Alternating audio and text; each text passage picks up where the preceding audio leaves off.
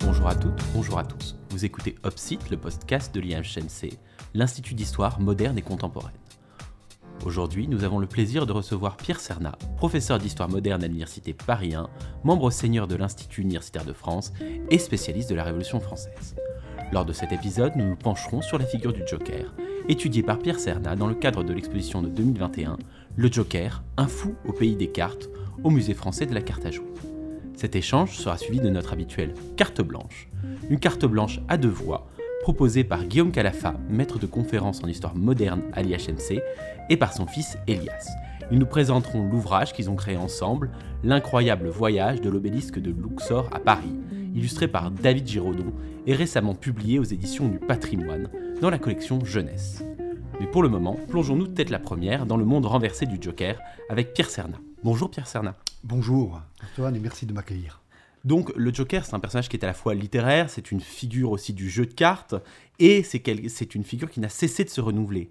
Quelles sont les racines finalement historiques, modernes et médiévales de ce personnage du Joker? Avant tout, euh, je dois vous répondre en introduisant l'incongruité du, sujet. On peut être professeur en Sorbonne et s'intéresser à des choses aussi futiles que la carte du euh, Joker. Mais c'est tout simplement parce que, euh, aimant travailler dans mon métier sur les marges de la société, et euh, ayant reçu euh, la leçon foucaldienne que plus on est loin du centre, mieux on le comprend, ou plus on est dans la marginalité, plus on est à même de saisir les fonctions normatives du centre, que cette carte du Joker, par-delà euh, son côté assez superficiel, je vous le concède immédiatement, pose des problèmes à l'historien politique que je suis, à l'historien moderniste que je suis, et pose des questions à celui qui s'interroge sur euh, la représentation, la construction et la fondation de l'État à la fin du Moyen Âge et au début de la période euh, moderne, puisque effectivement votre question m'incite à répondre dans ce sens-là. À l'origine du Joker, et euh, on a en tête chacun dans un jeu de grand-mère une carte du Joker qui représente un fou, ce fou-là est directement issu d'un imaginaire visuel, d'une culture mentale qui sort tout droit des euh, Saturnales, des carnavals, puis des cours euh, des rois du euh, la fin du Moyen Âge. Mais alors, est-ce qu'on est vraiment dans la marge là avec ce, bouffon qui se trouve au cœur du monde curial? Est-ce que c'est un personnage marginal ou est-ce qu'au contraire c'est un personnage qui fait partie du pouvoir? Est-ce que c'est un personnage contestataire finalement? Voilà, c'est une question très intéressante. C'est une question très intéressante que vous me posez parce que euh, il y a deux manières de l'aborder. Bon, on n'aura pas le temps, et puis nous sommes un institut d'histoire moderne et contemporaine, donc on ne va pas remonter trop loin dans le temps. Mais après tout, la première figure de cette contestation euh, du renversement du pouvoir, hein, puisque c'était fondamentalement de, cela que l'on parle, une figure capable de renverser le pouvoir par sa simple présence physique, ce qui n'est pas rien, bah, ça remonte tout simplement au Saturnal romaine, ce fameux... Euh, correspond à notre 16 décembre euh, de notre calendrier, donc où les euh, domestiques avaient le droit de se moquer de leurs maîtres et les maîtres devaient euh, servir leurs domestiques. Puis il y a eu les carnavals sous les, durant le Moyen Âge, la fête des fous, la fête du roi des fous. on en sait quelque chose dans le fameux roman de Victor Hugo paru en 1831, donc Notre-Dame de Paris. Mais vous avez raison, il va se passer quelque chose au XIVe siècle. Il va se passer quelque chose au XIVe siècle qui fait que un personnage, un personnage qui représente le chaos sur Terre, qui représente le désordre, qui représente la folie, qui représente le sans-pouvoir, le non-pouvoir, l'anarchie, va être accueilli, va être accueilli, pas simplement à la cour des rois, mais à la cour des princes, à la cour des euh, grands, seigneurs. Il doit incarner. La figure de la contestation, c'est une question qu'on va, qu'on va revoir peut-être un peu plus tard. Mais au départ, il doit incarner un monde sans Dieu, un monde où justement le désordre est tel que ce serait un monde sans ordre divin, sans ordre régulier, sans ordre séculier. Et c'est donc cette figure du désordre devant le prince qui lui rappelle en permanence comme un miroir déformé ce qu'il ne doit pas être. Donc vous avez raison de me reprendre par rapport à la première question. Rien de plus normatif et rien de plus régulateur du pouvoir le roi que cette figure du fou. Non seulement il ne conteste pas, il est simplement l'incarnation du désordre que le roi doit constamment avoir en tête pour ne pas tomber dans, ce travers. Alors effectivement, c'est assez intéressant, mais du coup, si on, si on interroge ce potentiel contestataire euh, de la figure du fou. Est-ce que dans les fêtes et les révoltes, hein, on a parlé du roi des fous, est-ce que ces cérémonies-là ont une portée contestataire et ont une portée euh, de à renverser éventuellement un pouvoir en place ou, est-ce qu'elles sont utilisées pour, encore une fois, euh, ne pas calmer finalement des, velléités de contestation? Bon, vous voyez bien comment se construisent les, sociétés anciennes, vous voyez bien les pressions religieuses, les pressions sociales qui existent sur ces sociétés anciennes. Je crois qu'il faut distinguer deux choses. Il faut distinguer euh, donc ce que euh, vous évoquez et dont l'aboutissement pour nous historiens, c'est quand même une, une, émission où on va parler aussi d'autres historiens qui nous ont précédés, qui sont nos maîtres. Comment ne pas penser au carnaval de Romans, de euh, Le Roi Ladurie C'est évidemment euh, le chef-d'œuvre qui montre comment une contestation au départ ludique, festive, tourne mal et finit dans l'émeute urbaine subversive. Ici, je voudrais évoquer autre chose à votre invitation. C'est le personnage. Il est seul. Il est seul. Le personnage du fou face dans son face-à-face en miroir avec le roi et dans la relation triangulaire qu'il a avec la cour et la relation quadrangulaire qu'il a avec l'extérieur de la cour dont il est un des porte un des porte-paroles. Donc on abandonne cette dimension collective qui serait très intéressante sur l'histoire sociale de la rébellion sous l'Ancien Régime, bien évidemment, pour se concentrer, si vous le voulez bien, sur cette figure du Joker et ces personnages, cette généalogie de, Joker, qui, de Triboulet à Angeli, euh, a occupé une place tout à fait particulière euh, à côté de François Ier jusqu'à Louis XIV. Eh bien, effectivement, reprenons cette individualité dont, vous nous parlez, et il s'est opéré à un moment un glissement entre cette pratique curiale et l'apparition d'une figure ludique.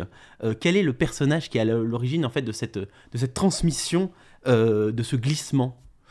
Oh, Alors il y a plusieurs euh, personnages, on fait référence au, livre de ancien désormais, mais qui n'a pas été renouvelé depuis de Maurice Levert, donc le sceptre et la marotte, qui au début des années 80 s'était intéressé à ce personnage euh, du euh, fou de, cour. Alors il voit plusieurs personnages, bien évidemment, mais je pense que le personnage qui fonde, parce qu'il est à la charnière de, du Moyen Âge et de la Renaissance, c'est euh, le fou, le folle de Charles VI, qui lui-même était passablement atteint nerveusement, si je ne me trompe pas, euh, dont vous imaginez le couple qu'il devait former avec son folle, qui est Ancelin Coq. Hein. Euh, cet homme qui va de 1385 à 1405 va être là à la cour donc de Charles, de Charles VI pour en fait le divertir. Et le folle a changé de, rôle. Il n'est plus simplement euh, le bouffon, euh, il est également euh, celui qui va le divertir. Et puis après, en le, le personnage va renaître, pourrait-on dire, avec celui qui va devenir légendaire, c'est Triboulet, bien évidemment, donc mise en scène au sens littéral du terme, en 1832, cette fois, par Victor Hugo, dans le euh, roi s'amuse, donc, ou Triboulet, donc, qui va être euh, le fou du roi euh, de Louis XII, puis de François Ier. Et donc, ce personnage est intéressant parce que il introduit quelque chose. Il est non seulement farceur, donc il n'est pas simplement quelqu'un qui, qui, qui, va faire des pitreries. Il est farceur, ça veut dire qu'il fait des blagues. Il est un peu plus intelligent. Il n'est pas rare de trouver de, vrais, de vrais hmm, handicapés mentaux, euh, qui jouent le rôle de, bouffon de cour auparavant. Avec Triboulet, avec d'abord Ancelin Coq, puis Triboulet, ce n'est plus possible. C'est au contraire quelqu'un de très fin, de très pertinent et de très euh, pointu qui peut jouer ce rôle-là. Parce qu'il fait plus simplement des pitreries. Il fait des farces. Ça veut dire qu'il se moque des autres et on entre dans une nouvelle dimension. Et puis surtout, il est capable avec son corps d'exprimer quelque chose. Triboulet est un ancien lutteur de foire. Et euh, il va falloir aussi, euh, comme en coq, et il va falloir aussi euh, montrer à son roi qu'on est capable de disposer de son corps, capable de faire des tours avec son corps. Et puis il y a une troisième dimension, donc, après les farces et jouer de son corps, qui est celle-là, qui commence à se préciser et donner un rôle politique à ce personnage-là. C'est que, d'abord, Il est celui qui dit ce qu'il veut au roi sous le prétexte de la folie. Cette folie prend l'aspect paradoxal de la vérité, et cette vérité amène au rire. Donc les trois éléments sont réinventés par Triboulet, qui est un personnage vraiment caractéristique dans la généalogie euh, des euh, fous de cour, qui lit vérité, rire, donc, et folie, ce qui n'est tout à fait exceptionnel. Alors vous avez parlé euh, d'handicap mentaux. Est-ce qu'il y a aussi des personnages qui, en situation de handicap physique qui sont utilisés comme ça, comme fous de cour? Ah, tout le monde a. Euh, est-ce que vous pensez comme moi en me posant cette question à, ce tableau euh, qui me vient immédiatement euh, en, tête, qui est le tableau de, de, Velázquez, ou les tableaux de Velázquez, ou les nains de cour à, Madrid Bien sûr. amuse également. j'ai trouvé, j'ai trouvé un, un, nain de cour qui s'appelait Péricou à la cour d'Espagne. En fait, Perico, le petit chien, oui. Et Perico, le petit chien. Et donc on voit ces nains jouer avec des chiens et qui euh, euh, sont aussi quelque peu animalisés quelque part. Hein. On parle d'eux euh, également comme de singes savants. Hein. Dans certaines sources, ils sont décrits comme des, comme des singes savants. Mais puisque vous parlez d'un nain, je vais vous parler du nain le plus célèbre du XVIIIe siècle, donc le fameux Ferry, Nicolas Ferry un nain qui est recueilli à, la cour du beau-père de Louis XV, Stanislas Leszczynski, donc euh, duc de Lorraine à, ce moment-là, après son élection malheureuse à la couronne de euh, Pologne, qui va reconstruire une petite cour. Et ce Nicolas Ferry, euh, qui est un, un, homme donc frappé de nanisme, va jouer le rôle va jouer le rôle euh, de fou. Euh, c'est tardif, puisque vous savez que le dernier fou de cour officiel, c'est Angélie sous euh, Louis XIV. Et on va l'appeler Lindor, le nain Lindor. Donc il a un habit jaune qu'on peut voir encore au, musée de Nancy. Il y a donc une poupée qui le représente. Et il est un personnage, pour le coup, qui va encore rajouter un élément à la figure du fou, qui avait déjà été euh, rajouté par l'Angélie sous le règne de Louis XIV, qui est une forme de méchanceté, c'est-à-dire une forme de sagacité. L'Angélie ne fait rire personne sous Louis XIV. Il connaît les secrets de tout le monde et il en devient très riche. fou fou, fou à demi, parce qu'il fait de bonnes affaires. Comme Maître Guillaume, le fameux Maître Guillaume, qui était le fou de Henri IV, avec euh, j'aurais bien tort de l'oublier, Mathurine la folle, parce qu'il y a eu aussi des folles de cours. Il y a eu des folles de cours qui ont été euh, aussi euh, importantes. Donc on a en fait cette figure-là de l'Indor, et rendez-vous compte, par rapport à la cohérence de, ma recherche, ça a été une belle découverte, qu'au même moment de l'existence de ce Lindor va apparaître le jeu auquel ont joué vos grands-parents et, les miens également, le nain jaune puisque ce nain jaune va inspirer donc des maîtres quartiers parisiens, notamment Mandrou, qui va éditer des plateaux de nains jaunes. Hein, euh, on a tous en tête, on les a vus dans les puces ou dans les euh. Et au centre de ce, euh, de ce plateau de jeu, on a justement la représentation de l'Indor. Mais ce qui est intéressant, c'est que on a non seulement une représentation figurale, mais une représentation également qui correspond au jeu. C'est-à-dire que ce lin d'or qui est le plus petit incarne la carte la plus faible, le 7 de carreau, qui redevient par la magie des règles du jeu de cartes la carte plus forte que les valets, les dames et les rois.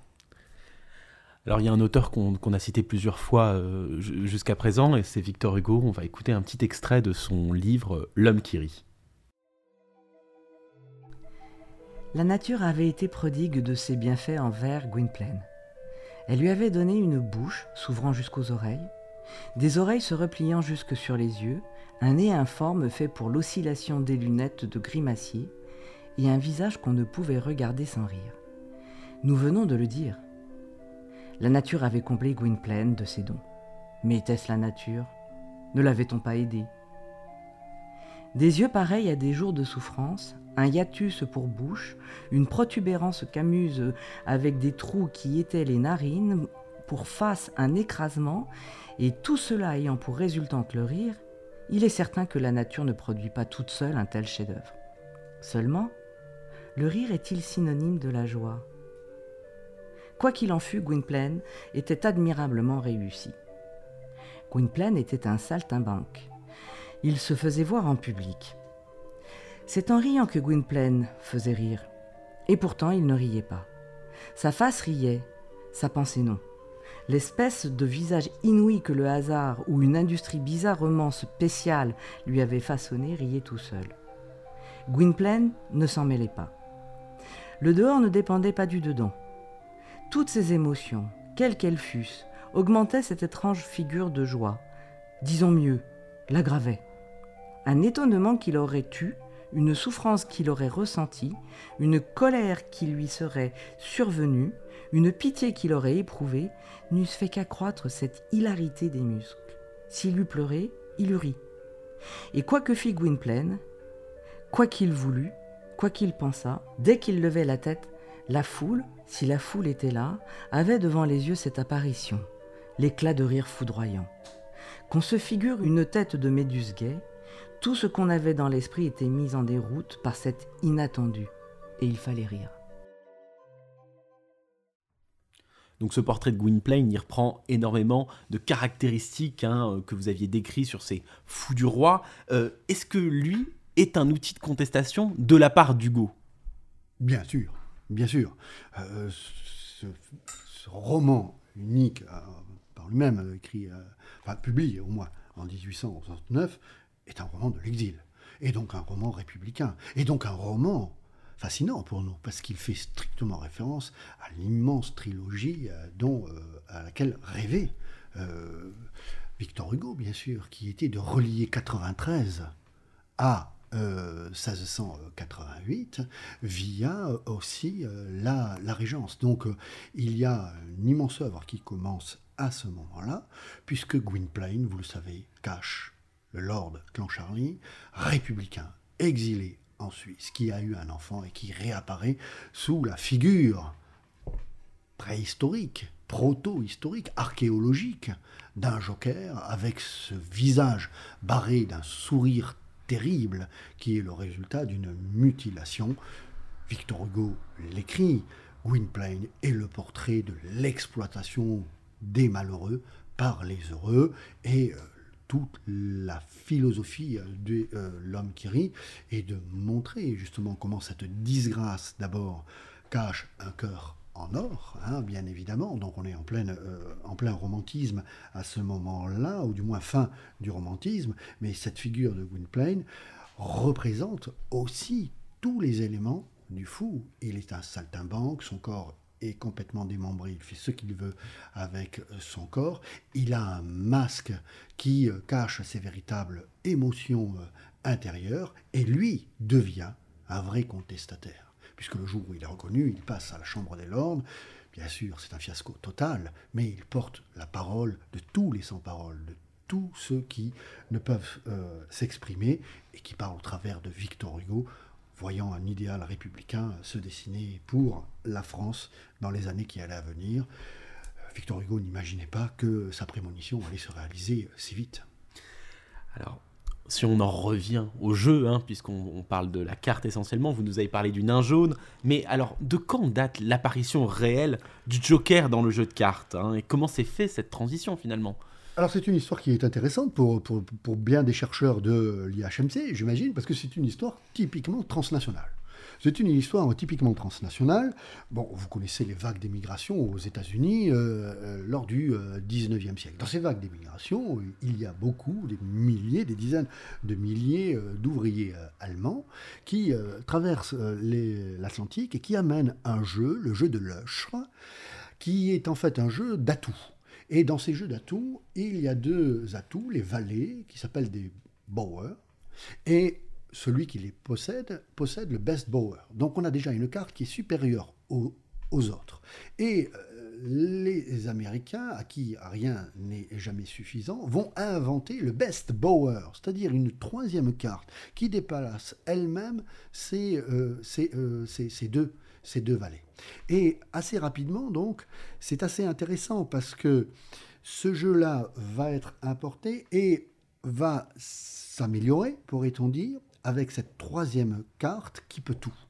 Alors, troisième carte, elle est à mon avis tout à fait révélatrice d'un capitalisme sauvage, d'une jungle capitaliste dans, dans laquelle se déroule le 19e siècle américain, qui est celle de tous les possibles, où un coup de poker, littéralement, peut changer une destinée. Qui, à la carte, peut voir sa mauvaise fortune se transformer en bonne, en, bonne fortune. Mais euh, Jules de Talbot, attaché de conservation à la Bibliothèque nationale de France et qui a écrit un livre absolument magnifique sur la collection unique de jeux de cartes que possède euh, la Bibliothèque nationale de France et qui se trouve sur le site Richelieu, nous a offert une interprétation dans le catalogue de l'exposition euh, du musée de la carte d'ici les Moulineaux, dont est issue euh, en grande partie cette conversation, nous a offert un article très intéressant. Il pense, il a repéré, il a trouvé qu'avant le jeu de cartes, euh, les ouvriers adorent aux États-Unis, mais pas simplement aux États-Unis, je l'ai vu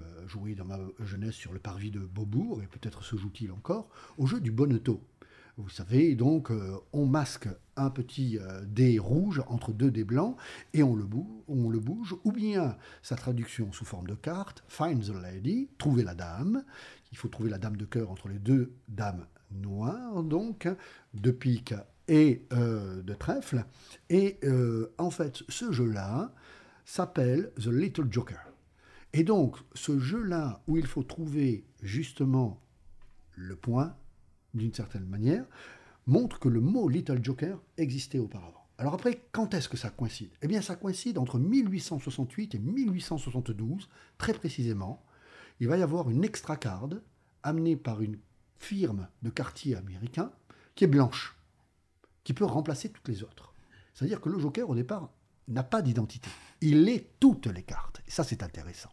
Puis en 1872, une firme anglaise, mais qui, vend beaucoup aux États-Unis, la, firme Goodall, va inventer le lien entre The Little Joker, l'extra card, qui peut tout, et c'est cela qui m'intéresse, comme indice historique de transnationalité culturelle, la figure du fou médiéval.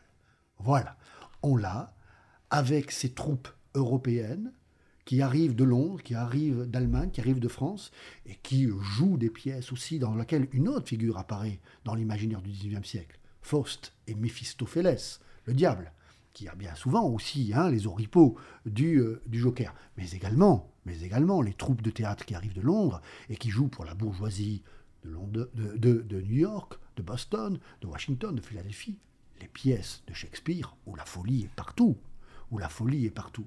Donc on va avoir des échanges culturels, et qui fait que, en 1902, le journal du dimanche, euh, le mois de juillet 1902, écrit cela de façon très officielle. C'est un extrait donc du journal officiel publié par le ministère de l'Intérieur. Vous savez que les jeux de cartes, c'est une affaire importante parce que chaque jeu de cartes est frappé d'un tampon, paye une taxe évidemment, et sont surveillés parce que euh, les jeux d'argent euh, sont euh, normalement interdits. Il est dit dans cet article du journal du dimanche que désormais, les jeux de cartes, il est autorisé au quartier de construire une 53e carte dans le jeu qui nous vient des États-Unis et qui s'appelle le Joker, que l'on peut traduire par le valet plaisant. et l'article finit en disant ceci, heureux le partenaire qui possède cette carte dans le jeu. Voilà, le Joker est né entre Allemagne, États-Unis, retour en France et est devenu une figure internationale des jeux de cartes. Alors vous avez évoqué toutes les figures, toutes les images de ce Joker, mais finalement quand on, nous, nous parlons de Joker en général, on pense au personnage créé, créé par euh, Bill Finger et Bob Kane, et en quoi ce personnage est dans la continuité en fait de toutes ces images que vous nous avez décrites? Et Jerry Robinson, donc le troisième créateur euh, euh, du, Joker. Nous sommes en 1940. Nous sommes en 1940 et euh, la culture populaire, ça a du sens, pour peu qu'on la prenne au, sérieux, bien évidemment. Et aux États-Unis, ça va prendre l'aspect donc de, des comics, ce que nous nous appelons bande dessinée, mais que la tradition américaine va appeler des comics. il faut trouver un adversaire à la hauteur de Batman. Euh, la, euh, la, la, la, société est assez anxiogène, évidemment, donc euh, c'est aussi un élément à prendre en, considération. Et on va inventer, ou du moins les trois compères, donc Finger, Kane et Robinson, vont inventer cette figure-là. Or, au printemps 1940, dans le journal Batman, la première page est occupée donc par un personnage qui a une veste violette on retrouve les oripeaux avec des couleurs très criardes, hein, euh, des euh, fous euh, de cour, rouge, jaune, vert, violet, donc des couleurs criardes, qui, alors là, on a encore un lien d'inter-imaginerie culturelle, puisque ce personnage qu'on va appeler le Joker tient en main trois cartes qui représentent trois jokers. Mais ce qui est le plus intéressant, c'est que ce joker-là a des cheveux verts. Il a des cheveux verts, non pas par fantaisie, mais parce que dans un accident, alors qu'il cambriolait une usine, il est tombé dans une bassine à l'intérieur duquel ses cheveux ont été décolorés, cette bassine servant à la colorisation des cartes elles-mêmes. Donc le clin d'œil est appuyé, mais surtout ce qui est appuyé, assez émouvant, c'est de comparer le visage du Joker au visage de l'acteur Conrad Veidt, qui, en 1928, sous la direction de Paul Lenny, réalisateur allemand euh, qui s'est euh, enfui euh, aux États-Unis, a filmé un film absolument extraordinaire, un sommet de l'expressionnisme allemand dans le cinéma muet américain, qui est The Man Who Loves, l'homme qui rit. Et voici que le roman de Victor Hugo, mis en image en 1928, donne lieu 12 ans après à la naissance du Joker. Victor Hugo a même inventé le Joker, pourrait-on dire. Donc il y a une énorme mythologie autour de ce personnage du Joker. Hein. On va passer sur euh, une histoire beaucoup plus contemporaine. Hein. Euh, chaque auteur essayant de contribuer à la construction de la mythologie de ce personnage, de, cette, de cet arc némésis de Batman. Hein. Et, mais en quelle mesure ce personnage aujourd'hui peut avoir un potentiel contestataire? Y a-t-il certains auteurs qui en ont fait un personnage contestataire? Alors, écoutez, euh, je ferai référence euh, au film que nous avons vu, euh, sûrement tous et toutes, qui est le, Joker de Todd Phillips. Bon, quand vous regardez ce, personnage, il est très intéressant. Il est très intéressant et il dit les pathologies sociétales dans lesquelles nous vivons et que nous venons, hélas, de façon très triste et très tragique, de célébrer, de commémorer. C'est-à-dire notre incapacité à comprendre ce qu'est le rire politique. Et vous voyez à quel événement tragique je fais euh, référence. C'est-à-dire l'incapacité de notre société à comprendre ce qu'est une politique du rire. Avec des collègues de l'IHMC, à cette époque-là, c'était Bruno Bellos qui nous avait euh, soutenu, qui en était le directeur, nous avions fait immédiatement, après le euh, massacre de la rédaction de Charlie, donc un colloque qui avait été publié chez Champvallon, dans la collection La Chose Publique, s'appelait La politique du rire, où, en tant que moderniste, on se rendait bien compte que nous vivions un moment où le rire politique avait de plus en plus de mal à être compris. Et regardez dans le film qui s'appelle Le Joker, c'est un personnage qui est malade nerveusement et dont la pathologie se signale par un rire. Lorsqu'il rit, c'est la manifestation de sa maladie. Et la maman qui voit rire ce monsieur dans le bus empêche son enfant de pouvoir communiquer avec cet homme-là. Mais c'est intéressant parce que l'acteur, donc euh, Phoenix, qui incarne euh, le, Joker, représente un personnage qui est un marginal social. On y revient. Hein un marginal social, il est pauvre, il est aidé, puis il n'est plus aidé car l'État se désinvestit, il y a de moins en moins de services publics aussi aux États-Unis, et donc il devient véritablement un marginal, et de cette figure de marginal, il décide de devenir un justicier fou. Hein, un justicier fou. On pourrait avoir l'impression que ce justicier fou a un discours politique. Là, je suis beaucoup plus réservé, voire critique vis-à-vis de Todd Phillips. Pourquoi? Parce que, à mon avis, il y a une petite pointe de conservatisme qui travaille ce film. C'est-à-dire que après avoir fait un carnage en abattant Robert De Niro, qui est un autre bouffon qui présente une émission de télé, en fait, ça déclenche une émeute. Et cette émeute, en fait, elle se développe. Le Joker est arrêté, est enfermé dans un hôpital psychiatrique. La leçon, c'est que, en réalité, il n'y a pas de prise de conscience collective de toutes les inégalités, de tous les euh, problèmes sociaux qui existent aux États-Unis. C'est simplement un phénomène de mimétisme avec un fou qui a provoqué l'émeute, ce qui disqualifie l'émeute, ce qui en fait délégitime l'émeute, qui n'a pas d'objet politique. Et donc, le discours de Phillips vis-à-vis du Joker est très ambigu. Tout à fait. Et, d'ailleurs, on ne retrouve pas du tout cette même figure euh, sous la plume d'Alan Moore, qui lui était anarchiste et dans The Killing Joke nous présente un Joker qui subit la violence constante du capitalisme. On est très très loin. Et d'ailleurs, on voit bien euh, que l'alt-right a récupéré en partie, hein, donc cette extrême droite américaine a récupéré en partie cette figure du Joker de Todd Phillips. Hein. Et donc, est-ce que finalement le Joker ne serait pas un, un apolitique par nature, un, une forme d'extrême centriste qui n'a rien à dire. ah non, non, non, non, non, vous me faites plaisir en parlant d'extrême centre. Mais pour le Joker, je, parlerai d'un libertaire total. Si on veut lui, donner une, dimension politique, je pense que ce serait un, libertaire euh, total. Et ce n'est pas un hasard hein, si les derniers fous euh, du roi, ceux du prince d'Orléans ou ceux de Louis XIV, ont aussi écrit dans les premières feuilles satiriques dans les premières feuilles satiriques. Donc ça, je crois que c'est important. Mais je dirais euh, autre chose pour euh, amener un dernier élément, je crois, euh, dans notre conversation, c'est que j'aimerais parler, bien sûr, de cette dimension politique que certains ont donnée, et notamment Tim Burton. Tim Burton a été très intéressant dans l'animalisation du Joker dans sa représentation. Donc, euh, bon, évidemment, euh, Batman, c'est euh, le chauve-souris par, par excellence, mais il y a un pingouin et il y a un autre personnage donc, qui représente également un Joker animalisé. On a Catwoman également. Donc, on a avec cette animalisation une autre forme de politique qui renvoie à ce que doivent être les frontières de l'animalité et de l'humanité qui ont été à l'origine même de la figure de la folie. Et je crois qu'aujourd'hui, d'une certaine façon, donc euh, le Joker pose aussi, si on veut le prendre de façon euh, sérieuse, ces questions-là, donc des euh, confins, des limites de l'humanité, qu'elles soient robotiques, qu'elles soient animales, pour poser véritablement la question de l'identité, des rapports de domination et de dominés qui euh, structurent encore euh, nos euh, sociétés.